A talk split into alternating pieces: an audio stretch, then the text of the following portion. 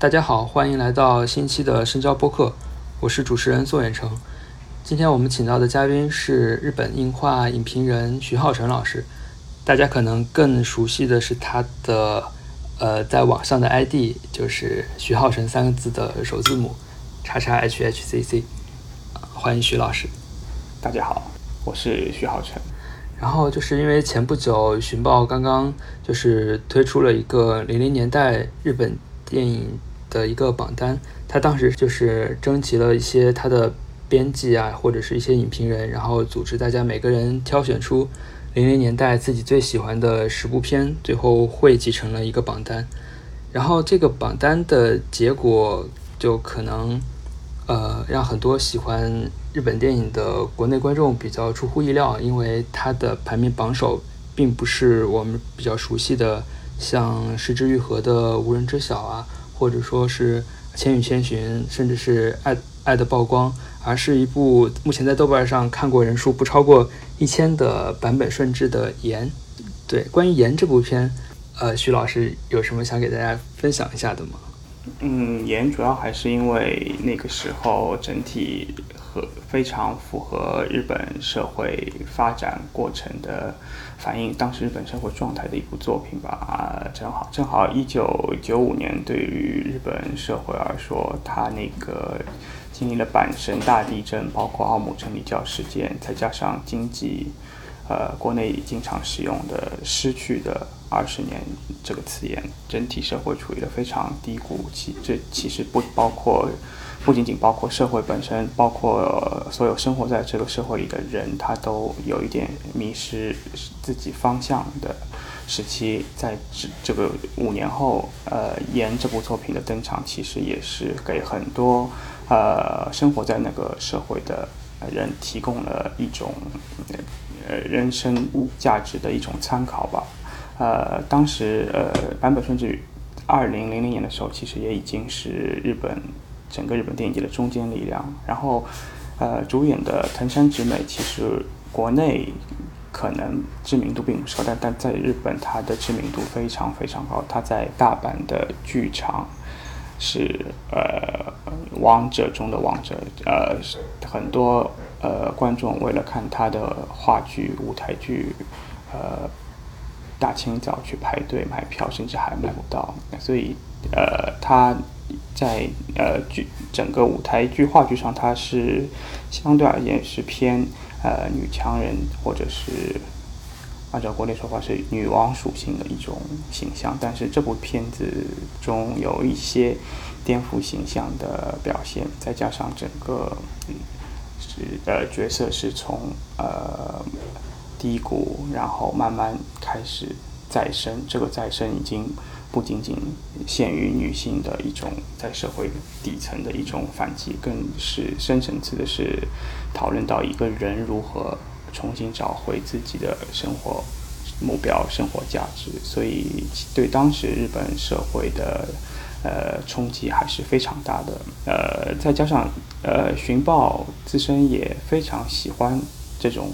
关心社会底层，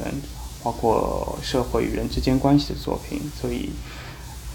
即使过了二十年，连这部作品在寻宝的地位依然无法撼动。呃，国内因为没有电影寻宝的发行，所以可能感受不到。演这部作品时不时的会被寻宝拿出来和一些作品进行比较，或者在每当版本顺治的新片公映时，演都会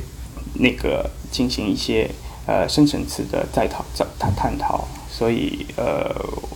我个人是觉得演获得。这一次二零零零年在日本电影排行榜第一的结果完全没有意外，呃，可能呃这也是一种反差吧，呃，国内对演的认知度还是相对比较低。如果可以同时期，比如说在国内公映，甚至可以说如果同时期我们可以看到这部作品资源的话，相对来说有可能。对整体的呃认知度上、关注度上也会不同，这其实也是和整体国内呃对于日本电影关注的时间点也非有有着非常大的关系。之前也有和几个朋友聊到过，因为这一次，呃，十佳中很多作品都集中在二零零零年到二零零五零六年之间，而国内相对而言是在零五年之后观看日本电影的，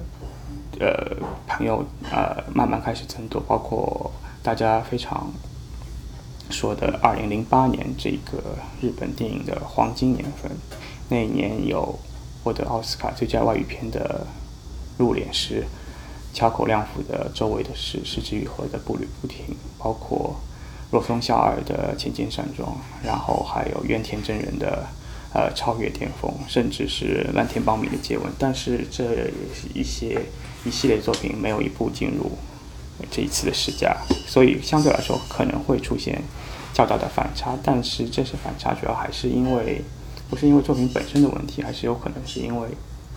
接触的时间也好，接触的面所造成的，啊，大概就是这样子吧。嗯嗯。然后刚才我们聊的《盐》那部片，它其实讲的是，就是一个从小到大在家里面可能地地位比较低，然后一直在家里生活也比较困顿的一个中年女性。然后她在某一天就是杀害了自己的妹妹，然后从此就踏上了在西日本的一个逃亡之旅。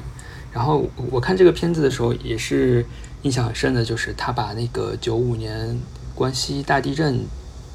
然后放到他的那个情节里面去了。然后我甚至在里面看到，呃，也就是女主角她在赈灾后和其他的一些民众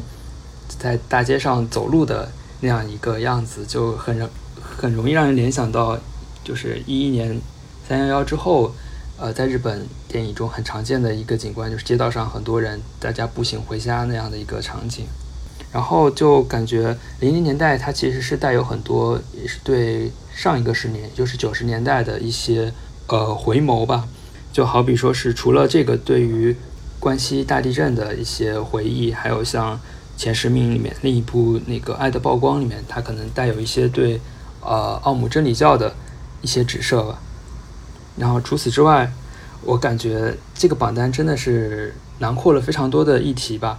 然后就是像您看这个榜单的话，除了觉得它可能会和呃我们接触电影的滞后性这方面有一点关系之外，您您对这个榜单还有哪些就是觉得可能比较呃在意的一些点吗？呃，可能是呃它。主要最大的问题问也不也不能说是问题吧，主要是这次榜单的评选方式和历年寻报十佳的评选方式是不一样的。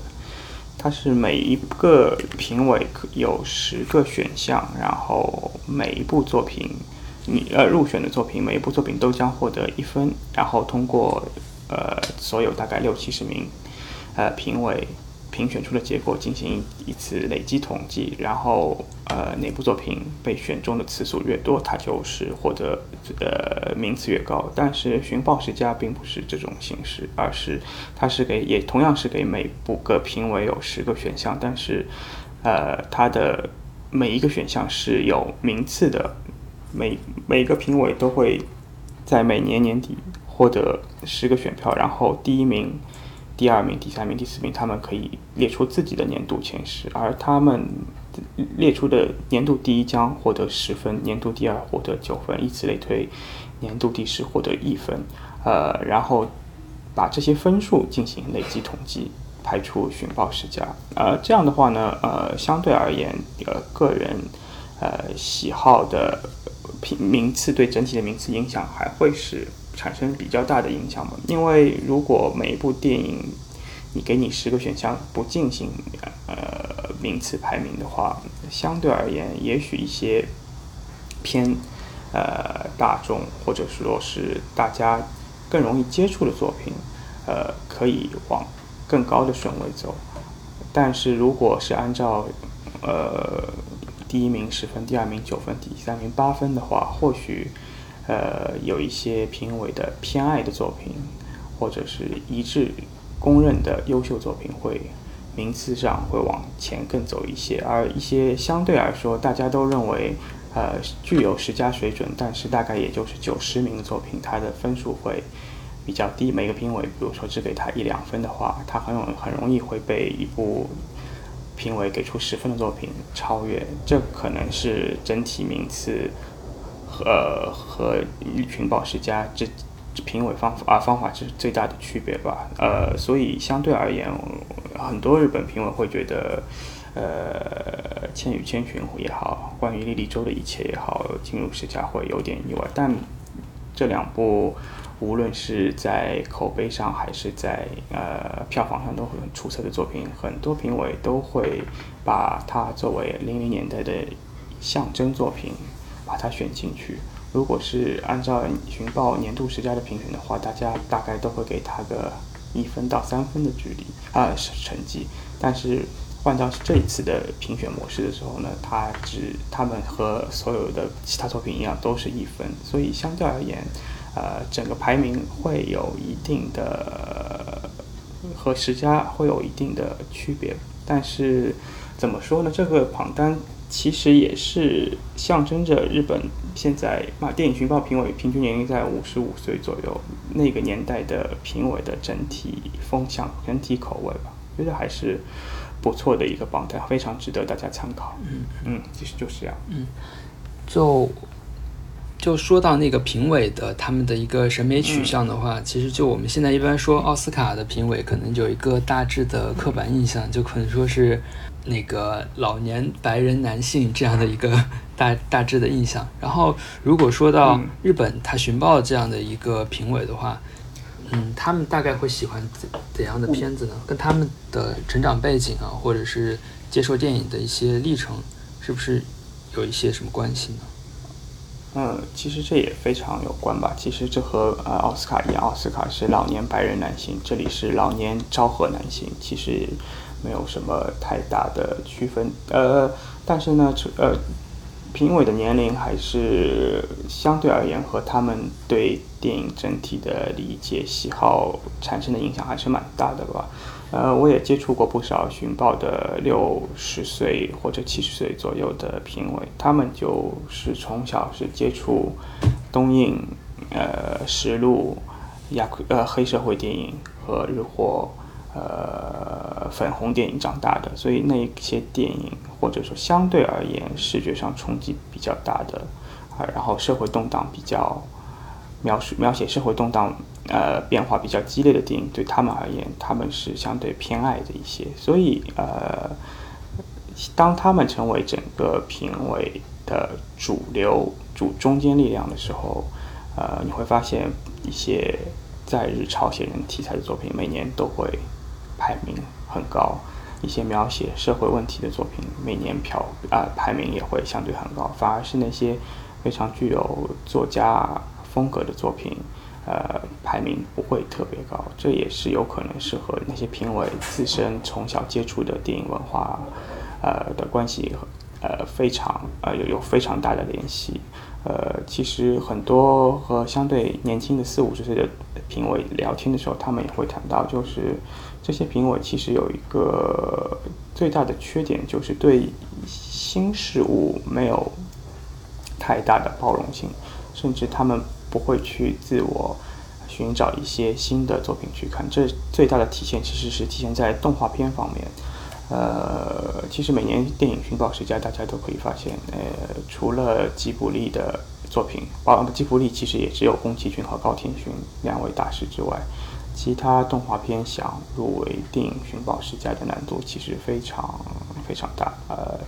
二十一世纪除了吉卜力之外，入选电影寻宝十佳的。动画片，我的印象中应该只有三部，一部是原一男的合同，一部是西田守的夏日大作战，另一部是呃平须直的在世界上的角落。其实这三部也是更怎么说呢？原一男原本其实在蜡笔小新啊，报错，抱歉抱歉，袁慧一原本在那个呃蜡笔小新的剧场版就其实已经留下了。很深的影响力，相对而言，他那部合同能够进十佳也是比较顺理成章的。而西田守的《夏日大作战》其实在当时日本社会的影响力非常大，所以整体入围其实意外性也不大。而世界上的角落更是日本呃评委们非常喜欢的反战题材啊，整体故事风格其实也更偏向呃真人版作品，所以这几部作，但是相对于其他那些暗夜秀明的作品也好，包括其他一些。呃，动画作家的作品，《寻寻宝》的评委几乎不是说不选，甚至是处于不看的状态。这个其实是一个非常不好的现象吧。呃，他们自己其实自己也觉得，整体现在评委的构成是是需要进行一些改变的。但呃，整个日本社会，特别是这类关于电影也好，关于文化也好，还是。是靠年年工年俸制啊，年工制是看你在整个业界工作的年龄积累的经验来呃表明你对整个电影界的理解。所以年轻的评委想非常迅速的进到这个保呃体制内是非常非常难的，除非有一些什么比较大的事情去刺激它的改革，否则整体的榜单会给很多。呃，喜欢新鲜事物、新鲜变化的电影迷来看，有点枯燥乏味的感觉吧。哦，然后您您刚才提到的就是那个东映实录那个黑帮映画，它其实有一个代表人物就是深作新二嘛，然后他的那个呃大逃杀也是入围了这次的前十，然后这个片可能我们一开始看的时候就把它当做一个。呃，类似于无人生还的一个青春片，但是后来才知道，其实这个导演深作新二是拍了相当多的黑帮电影的。然后是的，对，然后像这批现在的这批影评人们，他们可能当初就是看着这批呃实录黑帮映画长大的。然后我记得好像当时呃这种黑帮片在日本流行的时候，刚好就是呃。六七十年代学生运动在日本非常火热的年代嘛，就好像很多他们学年轻学生，他们就特别喜欢去电影院看这种非常暴力的动作片。嗯，对，然后就是其实好像，嗯，他们就是现在的很多他们的评委们，年轻可能都是所谓的学运一代吧，就好像那个我们刚刚也提到了那个《无敌青春》，它其实。一方面的议题就是在日朝鲜人，另一个议题就是一九六八嘛。对对对，是的。呃，其实整体现在很多日本影评人对日本电影界的不满，其实也体现在这个方面上。呃，每年如果关注日本电影的朋友，应该都知道，现在日本关于社会题材的作品越来越少。其实并不是说导演不想去拍。呃，也不是说没有题材，其实日本社会上，每每年都会出现很多，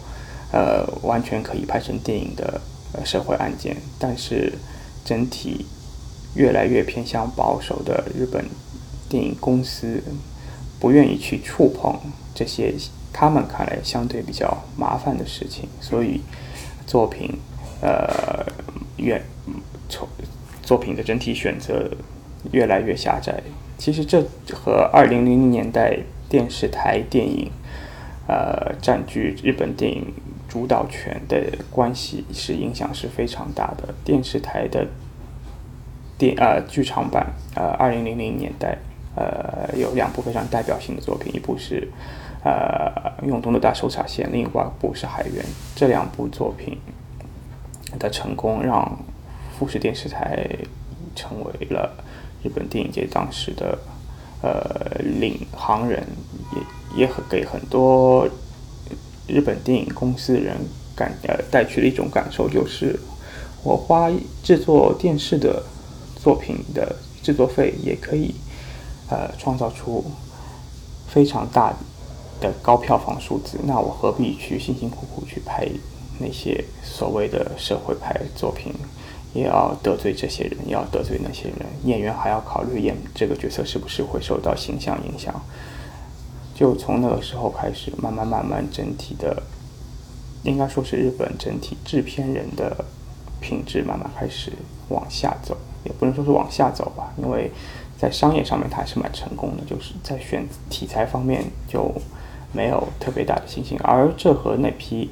呃出生于昭和年代、成长于六七十年代、参加过学生运动的影评人的想法是完全背道而驰的。所以相对而言，他们会对呃如今在日本电影界的状态是很不满意的。呃，其实最大的感受，您可以看到去年呃。有一部作品叫《新闻记者》，这部作品其实国内的关注度并不高，但是在日本国内的关注度非常高。它其实也是，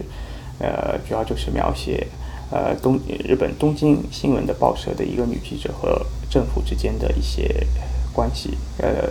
就是比较一部非常普通的一部社会派题材的作品，但在日本社会上引起了非常大的反响。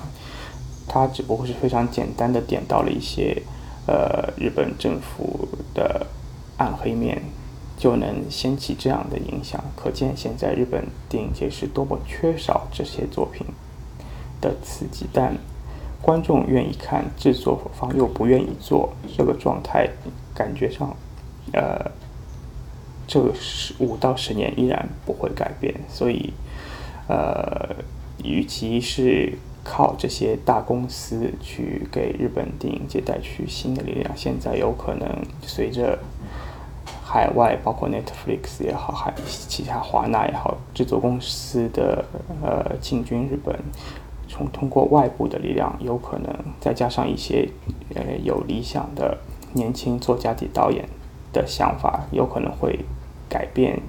整体日本电影的格局吧。这个不过是整体时间，还需要一定的时间。应该就是这个样子吧。嗯嗯，就我感觉，其实可能要改变的不光光是，就是不单单是他们，就是现在的一些创作者吧，就是觉得整个的，嗯，评论界也好，就是不光是日本的评论界，其实甚至是西方的评论界都要对这个日本电影的认知要有一个更新。就就比如说，可能就过去了十几二十年了，目前在西方电影节上。嗯，可以看到的日本片依然是像河濑直美啊，然后盛田晃司啊，他们这些是这样的，因为呃，日本怎么说呢？按按照日本人说法，他们是岛国思想，其实他们确实不太愿意更多的和海外进行交流，主体思想。当然不呃不排除很多个人希望往海外发展，但这整体其实对自身电影文化向海外输出。是的，是产生非常大的影响。很多导演想去海外，但他他没有渠道或者没有能力去把自己的作品的影响力进一步扩大，呃，所以导致西方电影对日本的认知度比较低，而日本自身又没有特别大的动力去改变这样的一个现实，所以整体一直处于这种比较不好的状态。这其实对。呃，日本电影和海外之间的交流也产生了很大的影响。刚刚其实也说到，为什么呃西方电影媒呃评论家呃这二十年永远都是石之予和河海之美和神田晃司。其实日本国内对欧美电影的认知也是如此，永远都是那些呃大内兄弟也好，哈内克那些名字，而他们不会去深层次的去了解整体世界电影界的变化。这个和呃中国国内的。差不能说是差距吧，呃，这和是完全不一样的。中国国内哪怕是为了所谓的流量也好，每次三大电影节都会有很多电影记者、电影人、影评人，甚至影迷去电影节现场进行报道、看片、分享自己的电影节呃呃的时光。而日本国内几乎没有媒体去三大电影节进电对电影节的报道。甚至是电影专门网站也几乎为零。电影寻报作为日本呃已经创刊一百周年的电影杂志，它对每年的三大电影节的报道也只是两页比较简单的一个呃自由影评人的电影节感想，就是整体的关注度之低是很多国内估计是无法想象的。所以很多戛纳。获奖作品，呃，威尼斯参赛作品，呃，他是确实日本会给他们提供上映的机会，但是有可能是在他戛纳公公上映后两年之后，甚至三年之后，这是指在现在的网络社会，其实这之间的时差是非常之大的。当人家已经在讨论二零二零年的电影节作品时，你们还在停留在去年甚至前年的作品，这之间和海外的交流完全是呃无法进行深层次的交流，而长时间持续下去，日本自身对海外电影节的整体发展。整电影的整体进步，他们也完全不了解，所以即使想说我要去戛纳冲一冲奖项，我想去美国拿一拿票房，但大多也只能停留在口头上。这次奉俊昊的《寄生虫》能在呃戛纳和奥斯卡双双拿奖，其实给日本电影界的刺激还是蛮大的，因为虽然日本。不会特别在乎海外的对他们的看法，但韩韩国作为近邻国家，也也是包括历史上的一些渊源，他们对这方面的关注度还是一直蛮高的。呃，这次特别是对整个日本电影界的刺激还是蛮大的。但现在半年过去了，整体当然是有新冠的影响在内，但整体感觉依然只是停留在刺激上面，没有进一步的。深层次的想去改变整个业界的动向，这个现象如果继续维持下去的话，呃整个日本电影界，呃，想靠打着日本电影界这个口号进一步向海外出呃靠拢，或者是交流，是蛮困难的。一或许未来的十年依然是那些个人会作为日本电影的代表人物去和。呃，全世界的电影界进行交流，其实这已经和制作国没有什么太大的关系了，完全是失之愈合，或者是一零年代冒起的冰口龙介他们自身的能力，而日本电影界的整体发展只会往更糟糕的方向走。呃，希望，因为但其实日本国内有才能的导演也好，创作者也好，其实是很多的。呃，但往往都会被这是个体制所磨平。希望能有一些外部的力量，或者包括这次新冠的刺激，其实对整个业界的改观、改改变还是触动还是蛮大的。希望能通过这些外部的力量，让他们能够更清醒，不能说更清醒，有一点呃不不失礼的感觉，但就是去认识到自己现在整个日本电影界在世界所处的位置和。应该如何朝着哪个目标方向努力吧？这个其实还是很重要的。嗯嗯嗯。然后就回到这个榜单的话，其实它这里面，嗯，就除了我们比较了解的《无人知晓》，他是去了戛纳，然后《千与千寻》应该是拿了金熊吧。然后还有一个就是排名第二的，呃，青山真治的人造天堂，他当时也是入围了戛纳。然后青山真治这个导演。人造天堂这个片，您是怎么看的呢？呃，人造天堂这个片，我是个人是非常喜欢的。如果我个人选择的话，或许二零二零二零零零年代的十佳榜首，我会给到这部作品吧。这部作品其实主题也是一个再呃再生的主题，又是一部嗯怎么说呢？比较类型的话，就是一部公路片。呃，这部作品除了几个演员出色的表演能力，就青山真治个人的作家风格应该是体现体现的淋漓尽致。呃，熟悉青山真治的导演的朋友估计也知道，这个导演呃是出生于北九州，相对于比较混乱的一个地方，所以他个人的个性是非常猖狂的，呃，经常会和很多演员发生矛盾，经常甚至会在。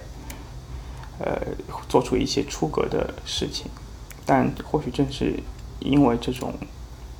相对来说，呃，置身于整个日本文化圈外的这种性格，给他一种更容易观察日本社会变化、呃，日本社会问题的提就提供了一些视角。所以，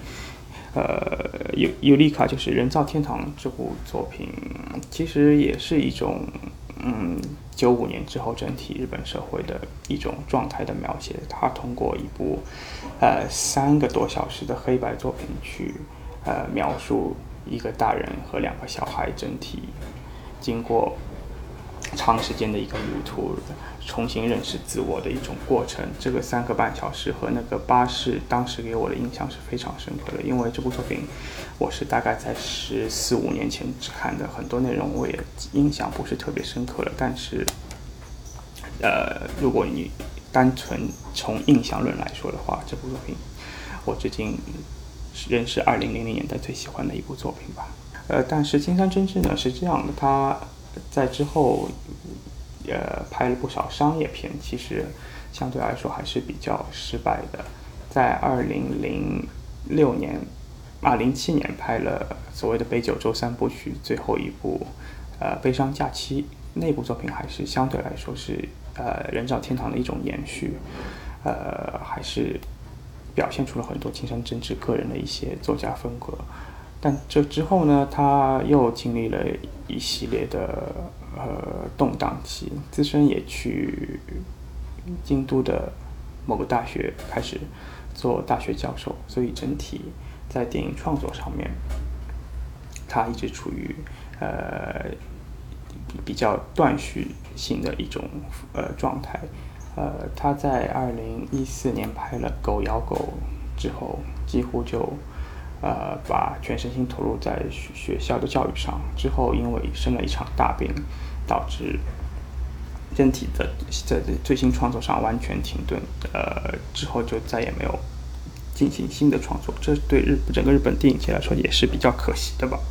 对对，就包括他还有那个作坊敦彦也是，就好像全身心的投入到教育中，就没怎么去拍片了。对对，是的。嗯，作坊对面某种意义上来说，也是对整个日本电影界的构造啊发展，呃，不是特别满意。所以他在这二十一世纪的这头二十年间，他的很多应该说是几乎大量的作品都是其实是在海外拍的，并不是日本电影。今年好不容易拍了一部日日本电影《风之电话》，还在柏林拿了奖。然后那个，其实人造天堂它这个里面也带有一点，就是没有血缘关系的人重新组建家庭的这样的一个概念在里面，也是也是那种共同体。对对对，这个其实也是，就包括失之愈合他的很多片子也是想传达这样的一个观念吧。他这次入选就是这次那个前十的是无人知晓，然后刚好好像前两天刚好有个新闻。日本那边有个新闻，也是说有个年轻妈妈把自己的小孩就是放在家里，那个小孩最后就去世了。嗯，对对对，因为这这类这类事情其实还蛮多的，每年都会有相类似的事情发生，所以嗯，怎么说呢？我一直觉得现日本社会对这类事情的理解也好，关注度也好，已经处于一种相对。怎么说平和的状态也好，不是那种很吃惊的状态，需要站在道德高度上去批判这很多事情，觉得都是好像是社会的一部分。所以，嗯，怎么说？你拍，或许这也是很多制片人为什么不拍摄社会派导演的呃另一个原因吧。就是即使拍了，然后呃票房。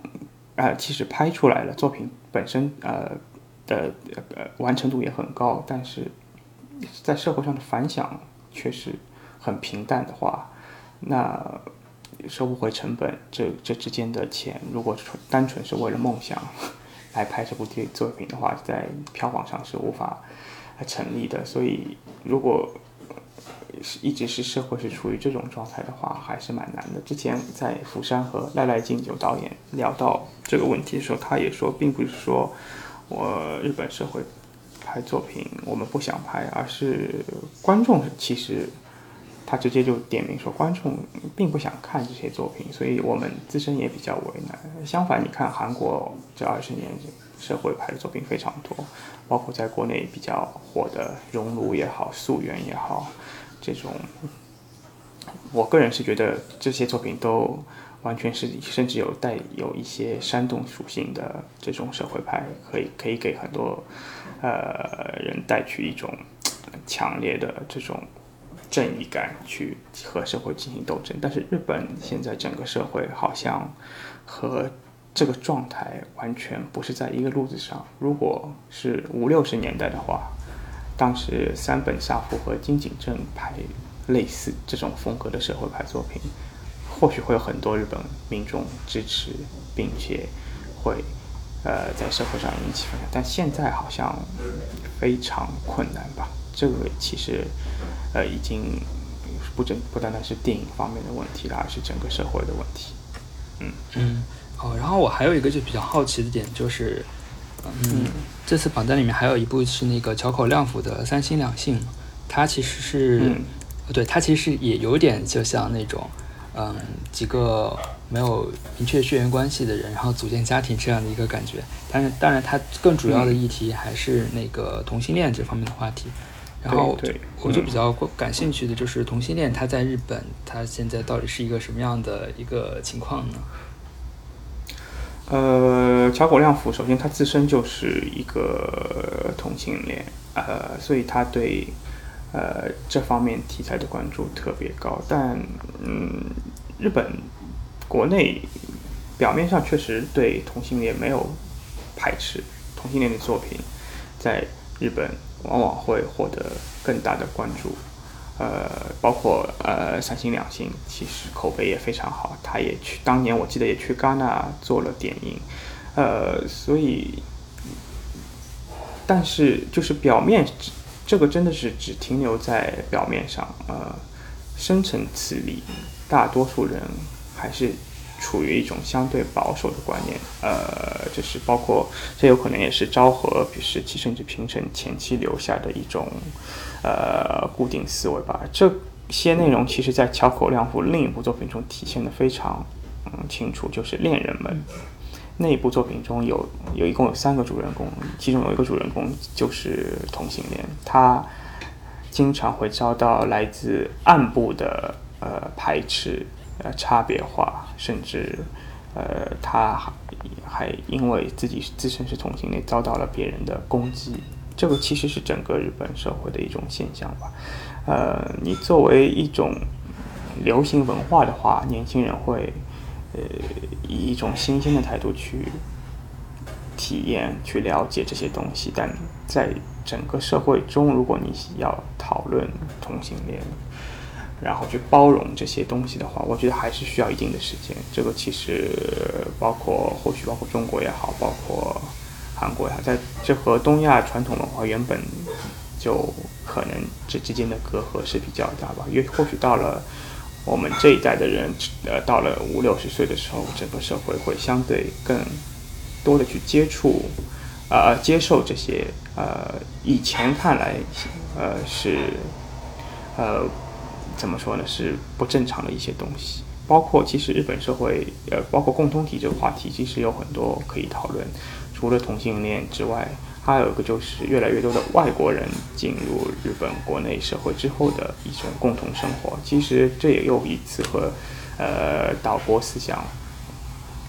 呃之间其实有着紧密的关系。很其实很多日本民众呃现在即使有很很多劳动力是依靠海外的，但他们依然还是对海外从心底里有有。有一种排斥的心理，这个其实也是整体社会所造成的。或许这也只能随着时间的推移，当海外的劳动力、海外人的优秀人士在日本社会中已经成为了一种不可或缺的力量之后，整体他们或许会把大家当成一呃所谓的呃共同体的一部分去看待。那到那个时候，有可能。就整个社会的变化会非常大，然后整个社会的想法也会非常大，会走上一个更好、更包容的呃一个路上吧。但是现在其实感觉还是蛮难的，嗯，整体就是这样吧。嗯，就好像现在很多在日本的一些外籍劳工，他们很多非常基本的权益都没有办法得到保障，加班啊，然后过劳啊。这些，而且他们好像在整个日本媒体上也都是很少被报道的一个群。嗯，是的，这个其实因为我也在日本时间待的比较长，确实如此。因为相对而言，你是一个，你作为一个入侵者，说的夸张一点，作为一个外来人是，想在呃别的国家、别的社会中生存，你必须拿出比。呃，别人更优秀的东西，呃，才能获得他他们的认可。但其实这个呃，外国人是受欺压也好，不被重视也好，呃，这个问题，我个人觉得是其实是两方面的。一方面，确实日本社会从呃根源中对外国的排斥、外国文化的排斥，对甚至一些一些差别化、呃呃蔑视的心理，这个你要短时间去改变。也是比较难的，但另一方面呢，其实有很多来日本工作的呃外籍人士，其实他们自身也相对而言存在着一些问题，呃，因为很多外籍人士因为喜欢日本才来到日本工作，所以他们非常自然的觉得日本这一套工作思方式、工作思维是正确的。然后他们以这种工作方式、工作思维去融入这个社会时，他们所遭受的是，呃，差别化，自然会被那些日日本人所排斥。而这这个问题呢，需要是其实很多时候是需要自己去改变的。呃，大家也很很清楚，日本人，你如果是真的是一个相对来说比较。优秀的人士也可以拿出令人信服的结果的话，他们是愿意和你进行深层次的交流的。这方面，我觉得还是有很多外籍人士需要拿出一些自信，呃，敢于和日本人进行呃正面的交流，甚至是冲突，到完全把自己的想表现出来的东西表现在他们面前，把自己的能力展现出来的话，而且进一步伸张自己的权益的话。这个问题是是容易得到改变的，特别是在现在，呃，科技技术如此发达的社会，日本国家他们自己其实也也因为所谓的性骚扰、呃上司欺诈下啊下司的一系列问题，因为科学的进步，他们自身的格局也发在发生改变。外国的呃劳动人士、工作人士，包括优秀人士，也完全。呃，可以没有必要的把自己一直处放在一种外来者、呃弱势者的的地位看这个问题，而是更趋于平等的去和他们进行一种交流。这样的话，整个社会才会进一步改变。我这是我个人的看法吧。嗯嗯，就是我们其实之前也提到的，就是有一部片叫《无敌青春》嘛，就是金统和信的那个片子。它的主要描写的对象就是在日朝鲜人这样的一个群体，然后好像您之前也是在关西，然后关西据我所知就是聚集着相当多的在日朝鲜人，然后刚好这个《无敌青春》这个片子的拍摄地好像就是京都吧，应该是京都那边的一个朝鲜人高中，对，然后关于这个群体，您就是在日本这这些年的生活有哪些呃认识呢？嗯，在日朝鲜人，呃，虽然接触的不是特别多，但相关的电影也好，呃，资料也稍微也进行了一些的学习。首先，呃，身边的韩国朋友，包括接触到的韩国人，给我最深的印象就是他们特别的团结，呃，他们真的是，呃，任碰到任何事情都会互不互相帮忙解决去。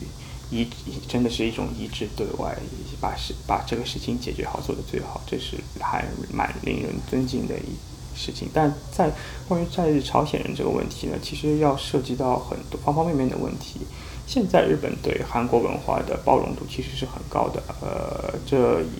和几十年前是完全不一样的。二战之后，呃，因为日本是败战国，所以而当时有不少啊。啊，朝鲜人士是生活在日本的，他们以战胜国的心理在日本国内进行大肆的犯罪，啊，包括放火杀人，一系列都有，甚至连日本警察都控制不住，所以之后出现了山口组帮着警察一起剿灭在日朝鲜人的势力等这一系列的故事。呃，这些故事其实很多东映实录黑社会做电影中也提到了这个问题。而六七十年代，因为这一系列的恶劣的影响，所以造成了当时整体日本社会对韩国人的差别、蔑视、呃排挤是非常非常严重的。但其实也和我刚刚说的一样嘛。但是时间是容易改变这些问题的。经过了几二三十年之后，当裴勇俊的冬日恋歌席卷日本，韩国文化以一种崭新的形式进入日本之后，呃，当时那现看裴勇俊的那批年轻人，包括你说相对于女性大妈层次的那些观众，不会去。深层次去了解以前发生过一些怎样的事情，所以他们很容易的就接受起了韩国文化。而现在随着 K-pop 之类的韩国电影、韩国电视剧全世界的供应放送之后，有更多的年轻日本年轻人愿意去喜欢呃和日本文化不同的韩国流行文化啊，这个之间其实。对这一代人对在日朝鲜人的差别化啊排挤，他们与其说是不想去排挤，呃反对排挤，更多是一层次是他们完全就不知道这是怎么一回事情，他们完全就是对他们来说完全是一种全新的事物，呃。在朝鲜人对他，在他们看来，其实也是生活在自己身边的一种人，没有接触的话就接触，完全可以把他们当做普通朋友看待。或许周边的人会多多少少说到一些他是朝鲜人这样的一些差别化的词言，但现在的年轻人不会特别在意这一点。但相反，以前经历过那个时代的。年轻人现在成为了五六十岁的中老年人，他们依然非常在乎，呃，韩韩国在乎在日朝鲜人，所以每当韩国也好，朝鲜，呃，发生一些对日本呃不利或者有一些恶影响性，最先跳动的都是那一群年纪大的人，呃，但随着那群年纪大的人的。整体老去，我相信这之间的隔阂应该会进一步减少，因为，呃，即使现在去触碰在日朝鲜人的题材，能产生共鸣的人只会越来越少，因为这这些事情都是发生在以前的，现在的话，呃，不会出现这种非常赤裸裸的差别，也不会，呃，出现啊朝鲜人在日本大量犯罪的局面。这个只能成为一种历史吧，呃，而寻宝之所以喜那么喜欢在日朝鲜人写的作品，是因为评委大多数都经历过那个时代，他们对那个时代，呃，有着是比较深刻的影响，啊啊，有是比较深刻的印象，所以相对而言，在作品取舍方面，他们会把这些作品更加的选择，呃，当做呃年度的关注作品选上去，而。你去问年轻的日本人，他们就会觉得，呃，瓦嘎拉就完哦，他们在拍什么我也不知道，是处于这种相对，呃，完呃隔开的一种社会吧。或许再过二三十年，在日朝鲜这个题材也会消失，这是我个人觉得，这个完全就变成了时代剧了。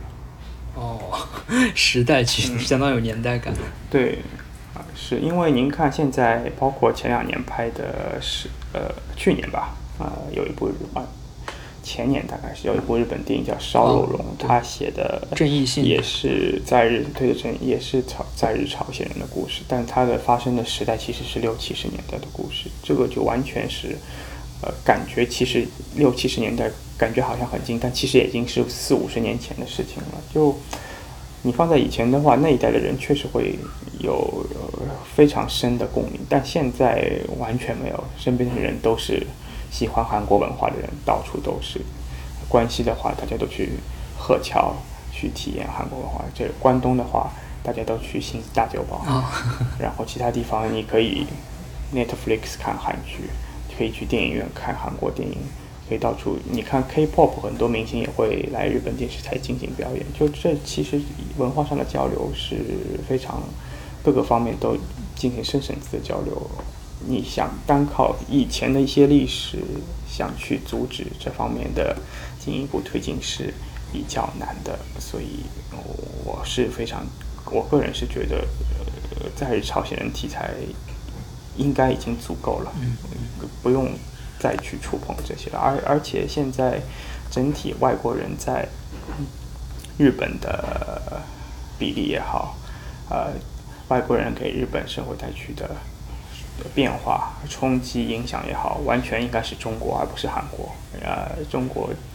这这随着经济的发展，其实对整个日本社会的带去的变化还是蛮大的。这次新冠就能充分体现出，呃，中国和日本对中日本带去的影响。除了世界工厂属性之外，其实很多已经非常西洋化的。旅游场呃，旅游胜地呃，包括一些日本的传统食品呃，土特产，其实如果只按啊依靠日本国内的消费力的话，那是完全不行，完全都是靠着海外的消费才能促进整体经济的发展。这方面是应该是未来其他日本电影作家可以进行观察讨论的。很有趣的主题，但至今好像没有人愿意去触碰这个问题。嗯，或许以后还会慢慢出来吧。嗯，然后刚才提到那个郑义信，他其实是那个《血与骨》的编剧，然后《血与骨》的导演是崔阳一，他他的这个更有名的一部作品就是《月出何方》嘛。然后这个《月出何方》其实就是《寻报》他之前评的九十年代十佳的第一位。对对对，所以可能确实是。呃，这个题材在那个时候可能会更加的吸引人注意一些，然后现在可能慢慢的，是的，对，嗯，然后题材本身确实我觉得是略有就是时效性吧，呃，并不是特别适合现在这个时，但其实《月出何方》这作品本身是拍的非常出色的。你如果抛开在日朝鲜，单从一个外国人的角度来看，这部作品其实完成度是非常高的，但就是那个时代。你无论是影评人也好，社会上很多人好，对在日朝鲜人的一种关注度和我们现在是完全不一样的。崔阳一现在是日本电影导演协会会长，其实也是一种象征吧，就是电影界对在日朝鲜呃问题的关注，以及他们那个年代整体的想法，应该和他嗯呃成为日本电影导演协会会长也有比较大的联系吧。对，然后刚才就您说到那个，可能是在日本有一个多民族、多语言混居的一个状态。其实，呃，岩井俊二他那部《燕尾蝶》其实就描述的是这样的一个场景嘛。嗯，对，是的。虽然那个片可能是九十年代的片子，然后他这次入围这个榜单的是可能更加为大众所所熟悉的那个关于莉莉周的一切嘛。然后这个片。它其实是当时好像也是，至少在国内应该说是一个文青的一个标配吧，类似于。然后，是的，是的。我我比较感兴趣，就是他在日本是一个怎样的一个评价状况？因为好像据我所知，岩井俊二在日本好像也是一个比较偏小众的一个导演。啊，是这回事。而且莉莉周在日本评价，当时我记得是两极分化非常严重，不喜欢的人很多。呃，岩井俊二在日本的口碑，呃，认知度也好，应该只有《情书》的时候，当时因为中山美穗也是比较好的一个时期，加上富士电视台刚刚开始设计电影，在这上面也花了比较多的力量去做这些事情，票房我记得达到了二十亿日元的数字，这个应该是岩井俊二呃导演生涯中最高的票房数字了。二十亿，你现在看，你说是特别高的数字，那也不是，但它已经是最高的数字了。其实日本对岩井俊二的关注度一直停留在为什么他在中国和韩国关呃人气度那么高这一点上，特别是在这些年，他在应该是在那个《花与爱丽丝》之后停掉，停了很长时间的。拍呃的那个真人作品制作，呃，日本国内对他的关注度不能说是一下子降下来，而是你长时间的一个导演没有新片的话，你的粉丝随着年龄的增大也会把你忘记。当你十几年之后再去拍新作的话，关注度自然降低。所以他现在在日本国内，包括今年的那个叫什么《你好，之华》日本版，票房也非常普通。也就六七亿日元左右，就是可以说完全是一个小众吧。嗯，六七亿日元，如果你是小公司发行的作品的话，那个数字其实已经是很不错。但是它是东宝发行的三百屏幕的啊，三百电影院的大制作，嗯，这个数字应该是相对来说不理想的吧。因为呃，岩井俊二之所以能够在中国和韩国。呃，那么受欢迎，这个受欢迎程度不是说是影评人或者是电影粉丝的欢迎，而是一般老百姓的欢迎。我个人觉得，主要还是取决于他，呃，比较具有诗意的电影印象吧。这个有可能是中国也好，韩国也好，比较缺失的一个东西，就是视觉上的一种感官上的一种刺激。这种视觉上的美，给很多的人带去了一种非常。呃，向往的，甚至是处于梦境的这种感觉，呃，这可以说岩井俊二是处于始祖般的地位，所以，呃，一旦成为了这个这这这样一个具有象征性的人物，呃，你很难去动摇他的整体地位吧？即使他在日本国内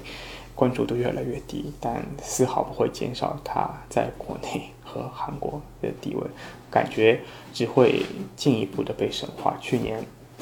韩国不是拍了一部叫《智允熙》嘛？啊，感觉完全是一直是对情书的一种致敬吧。嗯，就这之间的反差其实还是蛮大的。岩井俊二的作品在中国和韩国红，其实另一个比较有关联性的问题，其实也是很多亚洲。游客来日本旅游的一个契机也好啊，原因之一吧，就是想在日本去寻找到他们在电影里面看到的一种美。所以，小樽、北海道很多小城市，原本随着经济危机、经济泡沫的影响，已经完全处于半死状态的一系列城市，通过一些的海外的。游客的刺激，奇迹般的复苏，嗯，某种意义上来说，其实眼镜君啊功劳还是蛮大的吧，这是我个人觉得，嗯，真的，因为很多日本人和有很多日本人聊，他们国很多国内的在海外受到欢迎的东西，他们日本人自身其实并没有什么特别大的感触，这之间的那种感受的差距，也是很多。呃，怎么说呢？我一直觉得这是一种商业契机吧。呃，特别是这十年，呃，你看那个次郎啊的《寿司之梦》，不是有个纪录片吗？呃，是美国人拍的。呃，他是讲的是日本职人精神，包括国内比较受欢迎的桥本爱主演的小森林。啊，他其实也是讲日本，呃，居住在呃农村的呃少女和大自然之间的关系，是人与大自然之间，人对大自然产生敬意的一些描写。但是这些作品在日本国内的关注度非常非常低，就是日本人对自身的优点，他们没有看得特别清，他们觉得司空见惯了吧。对对，反而是海外的人把他们的这些优点传到更广阔的地方，让很很很多海外的人去日本旅游，所以你就这个事情就非常奇妙，或者说是畸形吧。就你自己好的东西，你自己反而不宣传，还是靠靠海外的人去带动这一系列的文化推广。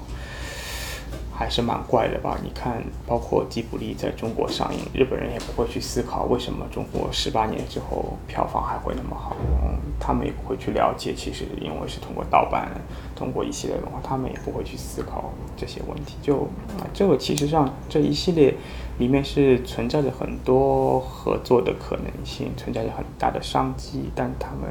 嗯，这也其实和之前有说到的比较闭塞的岛国思想有关吧？可能怎么说呢？其实中国电影因为还不是特别一样，中国因为这十年发展太快，呃，很多新的电影，国内也确实没有特别在乎海外的票房数字，而从完成度来看，国内的一些商业作品想要在海外获得高。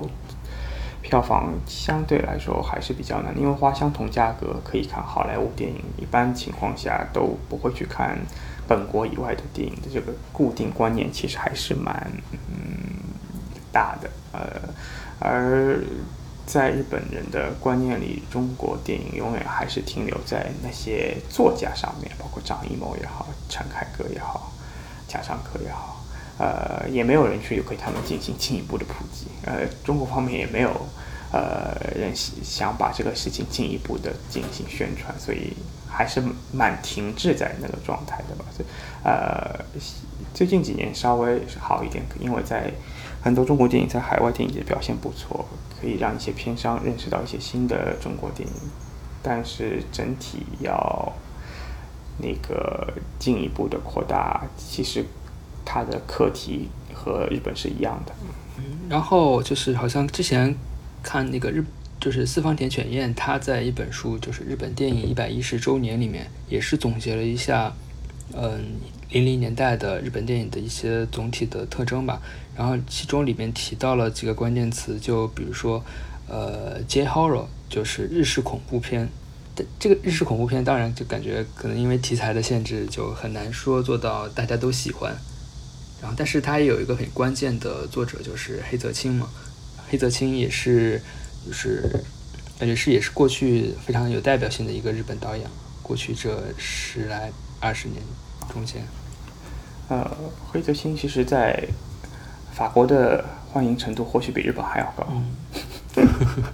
结果呢，除了黑泽清之外，还有应该是清水崇吧？呃，其实呃，清水崇比黑泽清。在海外闯出的名声应该更高吧？他是因为毕竟是去了好莱坞，呃，是资深艺人去好莱坞把 o l a 带起来的嘛。O l a 和没其他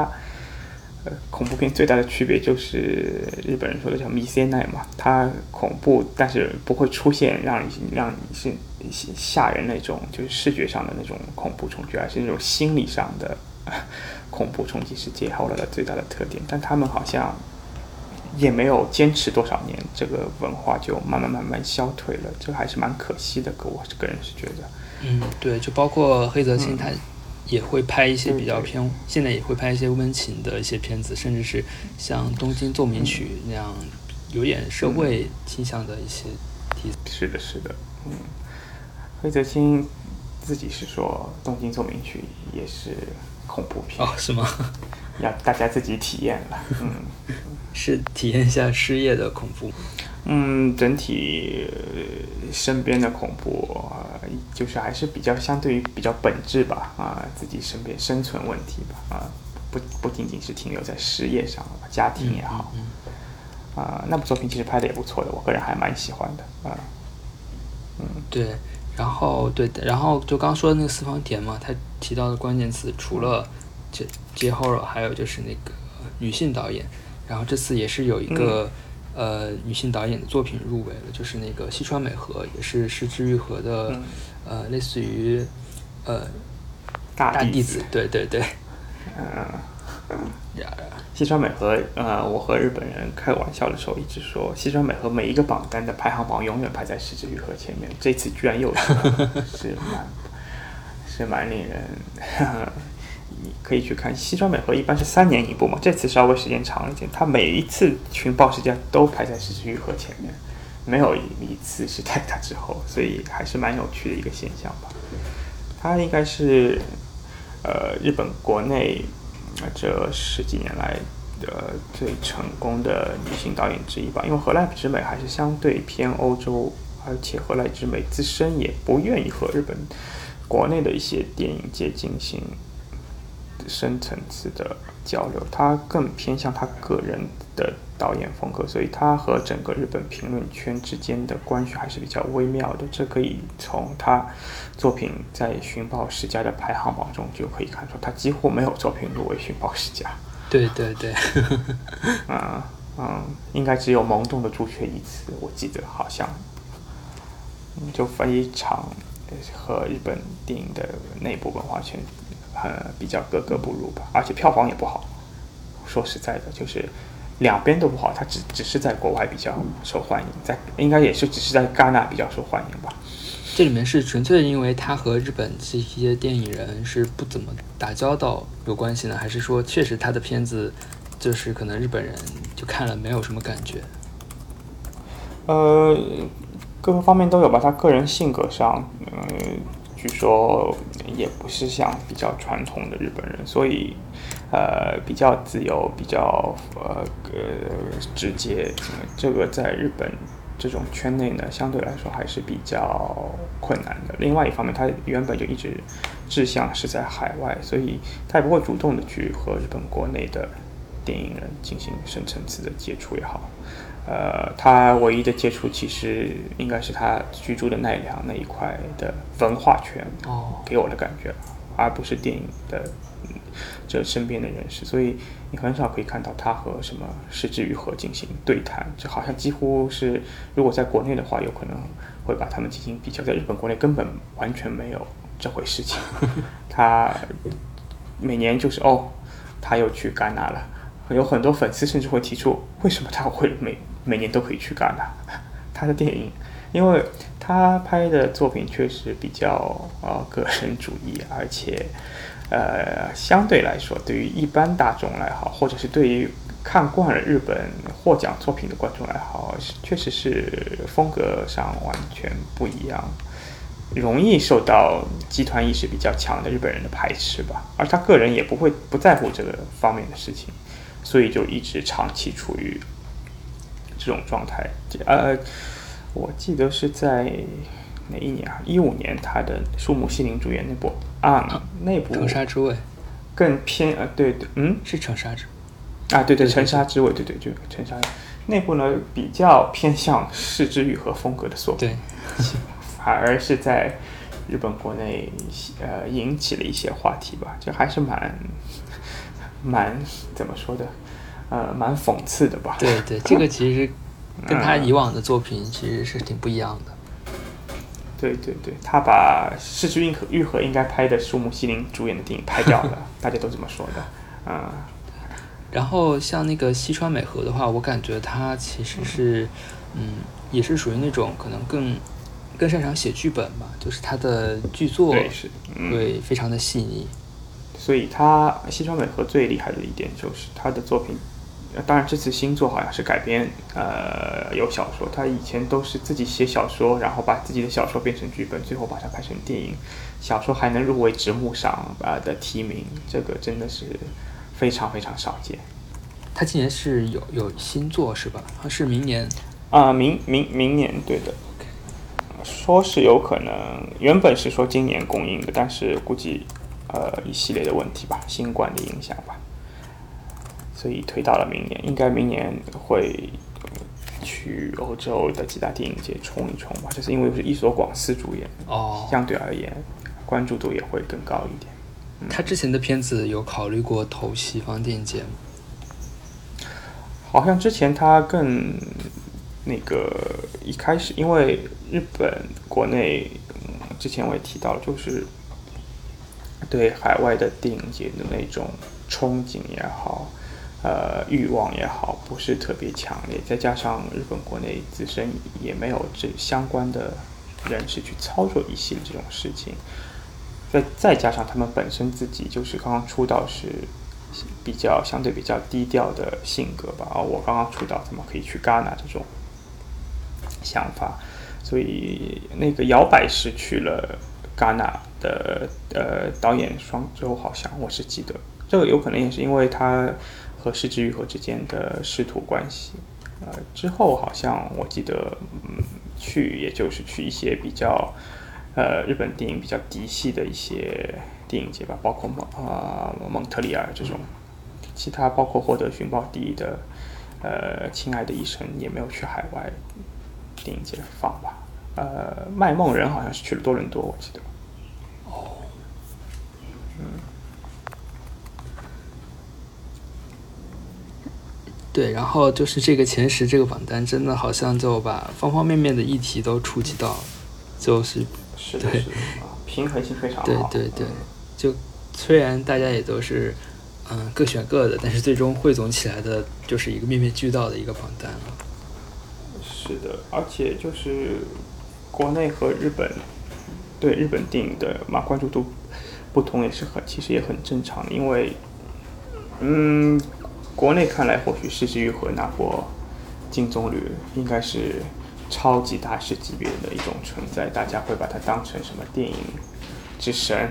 或者是日本电影最制高点的人来看待。但日本其实熟悉日本的人都知道，他们非常讲究辈分的，这方面完全没有。产生这种情况，石之予和自身也是一个比较低调的人，所以，呃，他即使小偷家族拿了金棕榈，票房成绩在日本也不错，但呃，依然还是偏小众的艺术导演，并没有呃说是已经成为怎样怎样的领军人物这样。如果你真的要说谁是日本电影现在的呃。领军领军人也好，就是第一人现役第一人也好，应该还是山田洋次吧。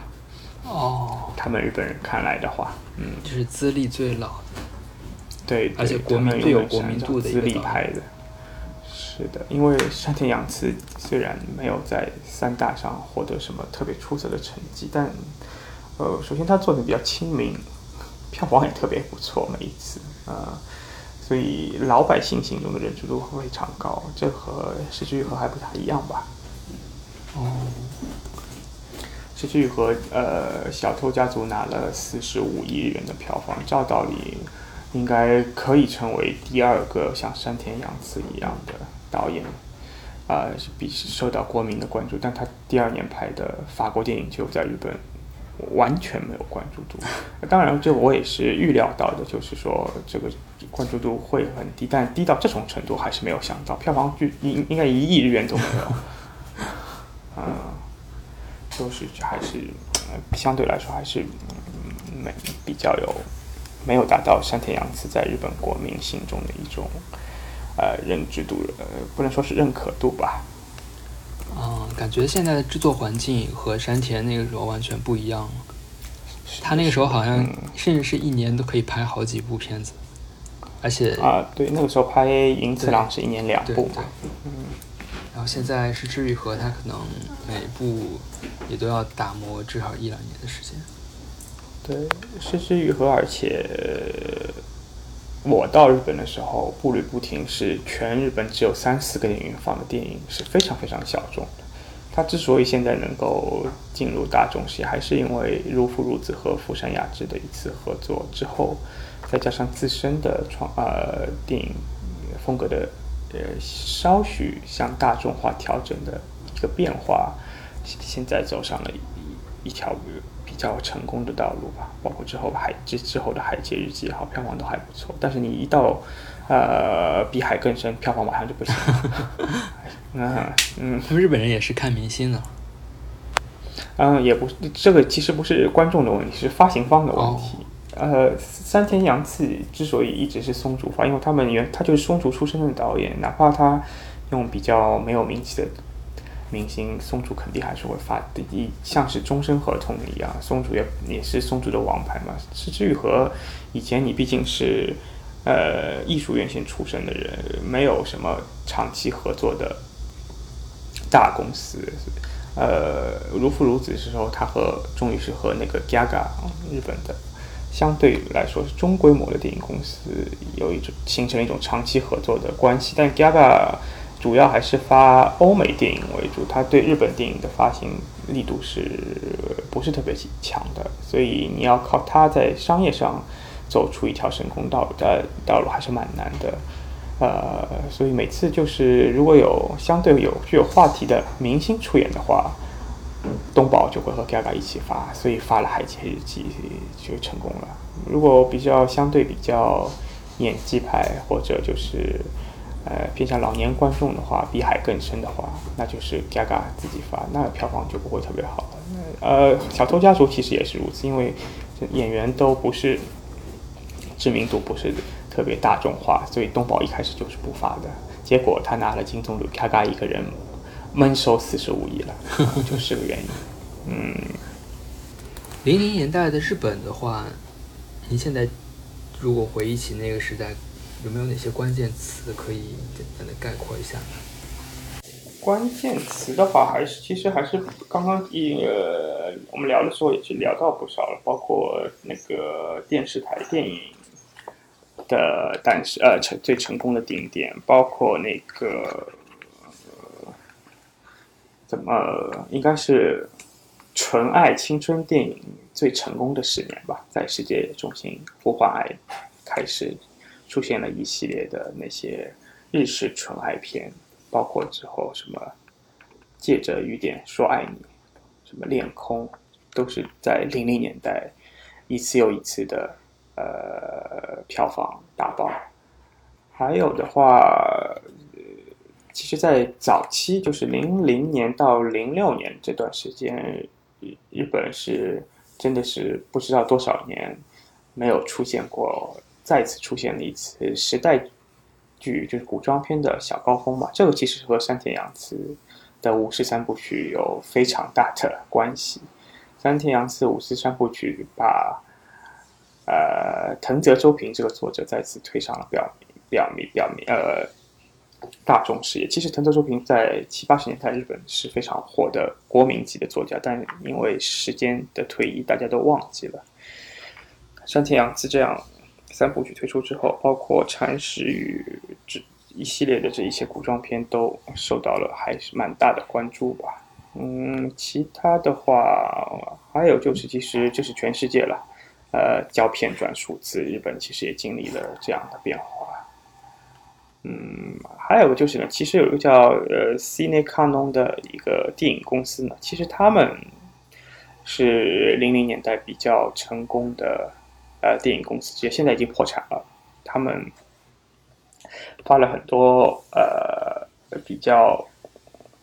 受到关注的这种获奖片吧，包括坂本顺治的《K.T.》，包括广木隆一的《震荡期》，包括失之愈合的《无人知晓》和那个《无敌青春》也是他们发的。然后那部《扶山花少女》也是他们发的，就是包括步呃步步履不停，发了一系列获奖作品。但最终，呃，因为整个票房状态经营的话，二零一零年破产，这个事情其实对整个日本电影界的打击还是蛮大的。这种一门心思做好电影的公司，居然也破产了，那很多制片人会更朝着利益的方面去思考制作作品。那这也是二零一零年之后整体日本电影界缺乏一些具有冲击性作品的。一个原因之一吧，还有就是入殓师获得奥斯卡，这件事情其实现在很多人都遗忘了。但是虽然这部电影，我个人也是觉得也就那样了，但是应该是一个历史事件了吧？嗯，这个其实不应该被遗忘。主要是这次他也没有进十佳，主要是那个导演他后来就感觉没声音了。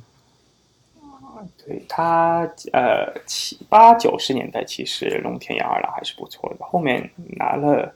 奥斯卡之后都拍了一系列主旋律的片子，就没进了嘛。嗯，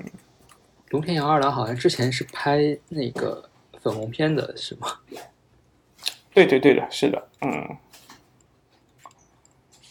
他七八十年代有一部作品，就是树木希林老公演的，呃，不需要漫画杂志，那部其实很不错的。国内因为还是因为。这个连盗版都没有，接触的比较少。包括他九八十年代末那波木村家的人，其实都还不错的啊。他呢，后面主要能够现在成为这种大公司大制作导演，主要是因为也是二零零零年代那部《阴阳师》的票房大爆所造成的吧，应该有三十多亿的票房，一下子让他成为票房导演。嗯，然后他之后拍的一系列作品几乎都是大公司制作了。然后好像现在很多日本导演，他们当年都是拍粉粉片过来的。是的，现在这些相对来说五六十岁的导演，因为那个时代也没有如今或者是五六十年代的大制制片厂的那种环境嘛。现在的话，是各大电影学校整体都形成了一个非常好的体制，所以可以在大学或者专门学校很好的系统的学习电影，像。周访正行、黑泽清那批，他们其实也没有好好学过电影。按照很多日本影评人说，但他们也就这样拍出来了。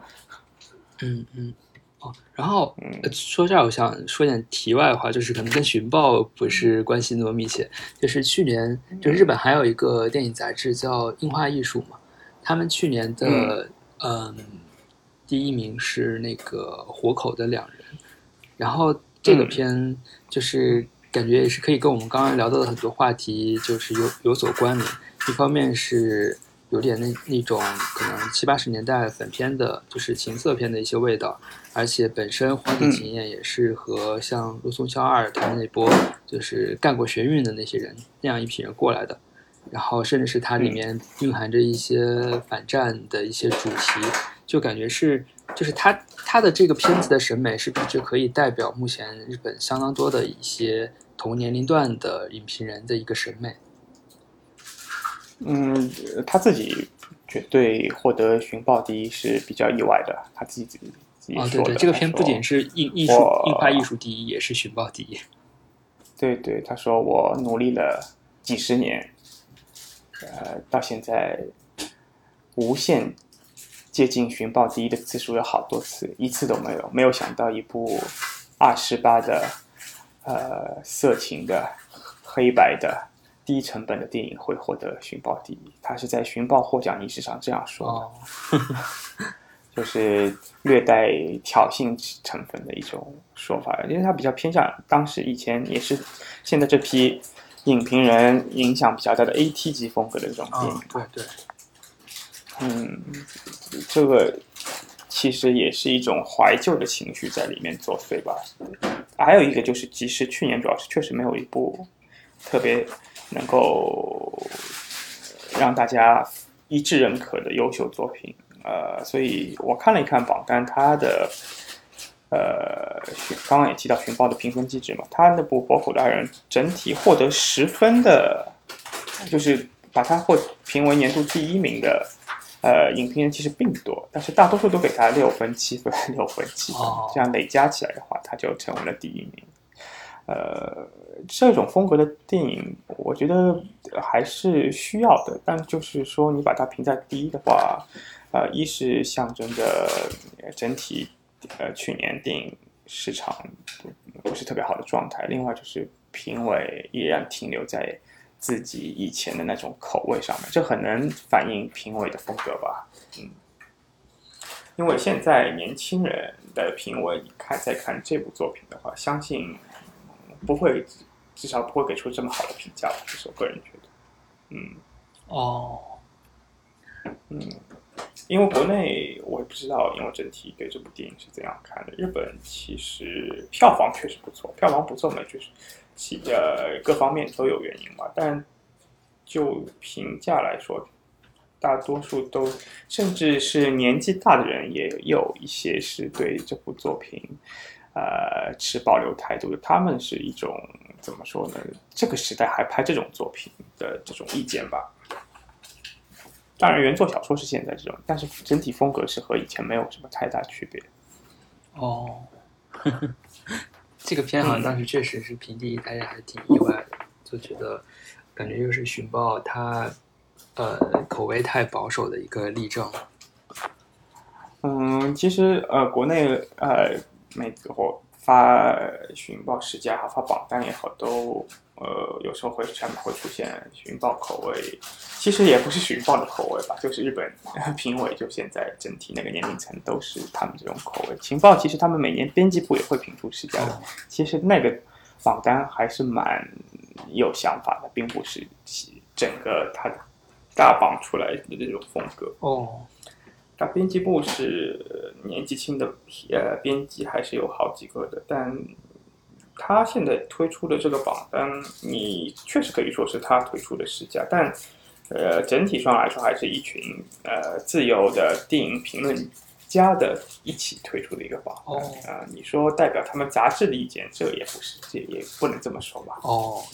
他们杂志也有其实自有自己的意见，有编辑部，也有编辑长。哦，你那些影评人没有一个是他们两个。啊，那那他们内部的那个榜单是也也是可以看到的，他们也会公布出来吗？呃，那个每年每年不是有一本那个年鉴嘛，就是获奖榜榜单，哦哦哦，呃，具体得分表，呃，都会有的，包包括有评语的。哦，OK，哦，所以说像。他们每一期寻报，它不会不是会有那个对于当前正在公映的电影的一些打分嘛？就是每次就是三个人评。嗯，对的。那个就是他们编辑部的成员是吧？啊，那个也不是，那个也是影评人。哦，OK。他们编辑部真的只负责编辑，就是说策划这这期杂志出哪些内容，然后去找人写。有时候他们的编辑长会做一些主持类的工作，比如说要做对谈的话，总归要需要一个私会。呃，他们其实杂志内容还是真的不错的，有很多连载，也有很多，呃，有有很多就是影评人个个人的连载，也有很多，比如说写，呃，陈赖啊，写黑泽明这些老电影，呃，导演的一些。呃，传记连载，还有很多住在海外的日本电影记者对海外电影市场关注的连载明星的采访，其实每一期内容非常丰富的，根本看不过来的那些内容，但就还是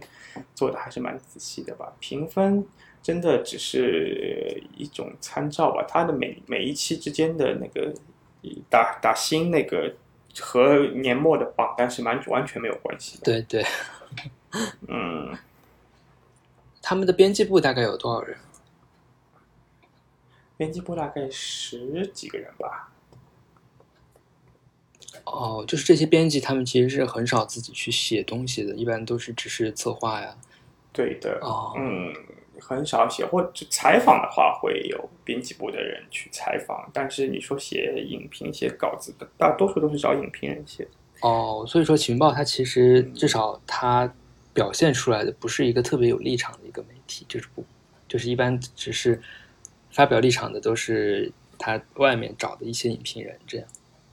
嗯，你也可以说他是他们的嘛，因为是他们找的嘛，他们常年找的人也是可以代表他们的。但是这些人其他杂志也发布文章，所以。呃，怎么说呢？就因为他找的这群人几乎不怎么变的嘛。如果都十年评委都是这一群人的话，你就确实可以说这是这个杂志的风格。但是这个杂志也是这个杂志选的影评人评出的风格，和他们杂志编辑部的想法又不一样。嗯嗯，这其实里面还是蛮复杂的。但就是要去把这些事情全部说明，我觉得也是比较麻烦的事情。大家因为我不会去观察那么细嘛。对对。嗯，反正内容真的还蛮丰富的。我估计你也你也应该买过，应该也读过嘛。就对对，包括一些采访，采访的话，他们几个呃，他们副编辑长啊，我也认识嘛，就真的都是老前辈了，呃，都做的还比较认真的。到现在还是他们和很多老的影评的，就是发传真的，不是发 email 的，感觉是活在上古社会了。嗯。但是你去打破这种传统呢，又有一点感觉可惜，所以就还但整体还是处于比较尴尬的地位。嗯，OK。像日本，那现在，嗯，哎，那个印画艺术和寻报是不是之间就是关系就比较有点有点对立，互相就是呃，原本完全是对两个对立的杂志，呃，现在也不存在这种。那个形式了吧？因为印花艺术买的人也不多，印花艺术写稿都没有稿费的，基本上。哦，我的天，因为他为了生生生存，你要写嘛，你要写就写，就是说呃，感觉为爱发电。原本是对对对对立还是风格不一样的嘛？他们印花艺术原本是反寻报的嘛，现在整体风格越来越接近了，就确实缺少一些更新鲜的东西吧。所以，呃，《樱花密宝》另外一部相对主流的电影杂志，就和他们风格完全不一样。啊！对对对，嗯，从那个就是封面风格就可以明显的感觉到，对对，是的，他们是呃纯娱乐至上，所以每年的十佳都会很疯狂，选什么小丑啊啊啊，嗯，那像那个呃。尤利卡这种杂志，它就是纯学术性的，就是可能一般。嗯，尤尤利卡是文学杂志了，其实也不是电影杂志。它就是有时候啊，不能说是文学文化杂志了嘛。有时候，比如正好是现在是这个主题是比较他们想介绍的，他们就会把它单一拿出来。比如说，他们做过呃冰口龙介，做过连石重演，但呃确实也配合当时正好有什么作品供应。但是它整体不能说是电影杂志吧？他们好像三户节写作过，我记得。啊，他们其实也是几乎都是外包的，嗯，他们里面编辑部也没有。对，是的，是的，都是找人写的作者。嗯，对对，但他感觉就更深一点。呃，虽然有些文章看了我也不是特别认同，但是至少他们在做这个事情嘛。最近出了一期。呃，写关于以蜂鸟为封面的韩国电影分析，内内容也不错，但是有些就是观察还是比较，嗯，我也是持保留意见吧。但还是可以有很多文章，还是能学习到不少东西。嗯嗯嗯，感觉这就是 这个榜单里面十部片已经就差不多都聊的差不多了。嗯嗯，啊。不好意思，否则我应该电影的话应该再重新看一看，可以聊得更细一点。我们都都很多都记忆比较模糊了啊。没有没有，我觉得主要是聊这个趋势、外部的环境，我觉得这个就很有意思了。就没有没有必要说一定要，如果是只聊某个电影具体的文本的话，这个可能就是需要聊很久很久才能聊清楚。呃，是的，是的，就要重新看一看了。对，嗯，对，有时候因为我。那个做日本节目的时候，如果聊电影本身的话，那真真的要做功课，做很多。这个不止这一部电影，可以导演其他电影还要看一下。对，是的，嗯。哎，这次如果上影节要开的话，是不是也会有很多日本片要过来？对对对，今年大概三四十部吧，有松竹一百周年纪念。松竹一百周年是一个哦回顾展，类类似于。原本会比较大，现在因为整体规模缩小了，相对来说有点可惜。我们原本都有鳗鱼的，哇，后面鳗鱼没没能成功，啊，上海方面钱没有了，哦，然后松竹这里没有开价开的特别高，所以割舍掉不少部吧。因为很多老片他们都没有 DCP 的啊，哦，所以就比较麻烦。上海没有没有什么胶片放映的地方，太少了，嗯。哦，鳗鱼当时是松竹，松竹做的。呃，对了，是松竹的海外版权，因为是那个奥山和友在那边做，就是最松竹最后的最辉煌的九零年代初到九零年代中后期嘛。奥山和友不是搞了一系列，包括北野武也是他搞的，侯孝贤也是他搞的，然后金村昌平这也是搞，搞到个人势力太强，松竹。把他和他爸直接罢免了，这个也是可以说几小时的故事。我的天，就是日本大企业的悲剧。嗯，好所以《海上花》其实海外版权是松竹的。哦，海 海上花完全是日本电影。原来是这样。啊，对，是的，是的。嗯。哦，哦，所以说像金村昌平他在海外那么受欢迎，就是他能去海外，也是这有有这些幕后推手。在推动。对对对，那个时候大公司的人还很有干劲哦。嗯，所以包括东映也好，东宝也好，宋竹也好，还会往想着往外冲。现在东宝完全就是个发行公司，自己创作能力，呃，不能说几乎为零吧，就已经没有什么特别拿得出手的作品。那些都是电视台，都不是他的作电影，他只负责日本国内发行，他其他什么都不干。啊，呃，松竹的话，一直也找不到特别好的好导演。进行，所以永远就是山田洋次拿，所以几个大公司手头其实都没有自己最好的搭档了，还蛮尴尬的吧？感觉真的是有点时过境迁，好像日本电影在五十年代的时候，就是还求之不得，就是说自己的片子可以在海外获奖，大家都嗯，就是像那个沟口健二，好像还就。就非常不服气，说黑泽明拿了奖，然后到现在大家都感觉很不屑的样子。对，现在就都是企业自身就这一批领导都没有什么太太大的动力，也没有是都只在乎商业利益。导演还有一些有想法的人，所以冰恐龙这是估计打死也不愿意和三大电影公司合作的。一系列的限制肯定会限制自己的发挥，所以只能自己找找新的路子。估计不过再过个几年，应该会有一条新的、比较好的、成熟的路给这些新的导演提供一些机会吧。其实有能力的人还是有不少的，就看呃周边的 partner 怎么支持他们了。最后还是你们只要有一两个特别有出色的人，其实还是能也说实在的，也是也够了嘛。嗯，哎，那他的那个他。像从《欢乐时光》到那个《夜以继日》，他背后的是谁在推他？《欢乐时光》是他完全是他自己的电影嘛？呃，那个自己拍的嘛。然后他因为在东京，呃，好像是艺大吧，呃，上过学嘛。那那那那时候肯定认识过不少相关人士。